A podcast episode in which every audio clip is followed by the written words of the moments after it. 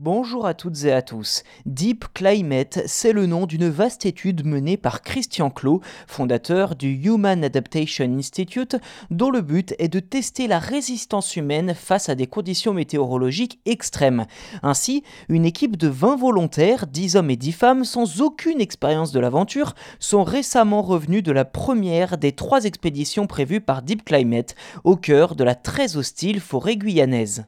Ces Français ont vécu 40 jours en autonomie dans la forêt guyanaise sous 35 degrés et avec 100% d'humidité. Dans cette période, ces Français âgés de 25 à 52 ans ont dû à la fois observer l'environnement, marcher plusieurs kilomètres par jour et s'adapter aux dangers de la forêt comme les risques de chute d'arbres et les morsures d'animaux, notamment les serpents et les insectes. Durant leur séjour, tout comme à leur retour en France, les participants sont suivis par une équipe de scientifiques dont des chercheurs de l'INSERM, du CNRS et de l'Institut du cerveau qui leur font passer toute une batterie de tests pour observer la réaction de leur corps et de leur cerveau à ces conditions météo dont ils n'ont pas l'habitude, mais qui, avec le changement climatique, pourraient bien devenir monnaie courante. Après quelques semaines de répit, ces 20 participants se rendront prochainement en Laponie pour un autre séjour d'une quarantaine de jours, mais cette fois pour tester leur résistance physique et mentale au froid extrême. Puis enfin, troisième et dernière étape de ce programme,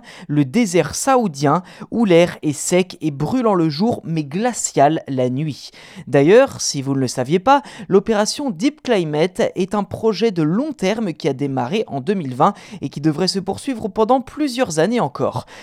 Résultats de cette expédition permettront aux chercheurs de mieux comprendre les répercussions du changement climatique sur la santé humaine et de développer des stratégies pour aider les populations à s'adapter aux conditions climatiques extrêmes. Les résultats pourront également contribuer à l'élaboration de politiques publiques pour protéger la santé des populations exposées au changement climatique, mais pour l'heure, on ne sait pas précisément quand les conclusions de cette étude seront rendues publiques.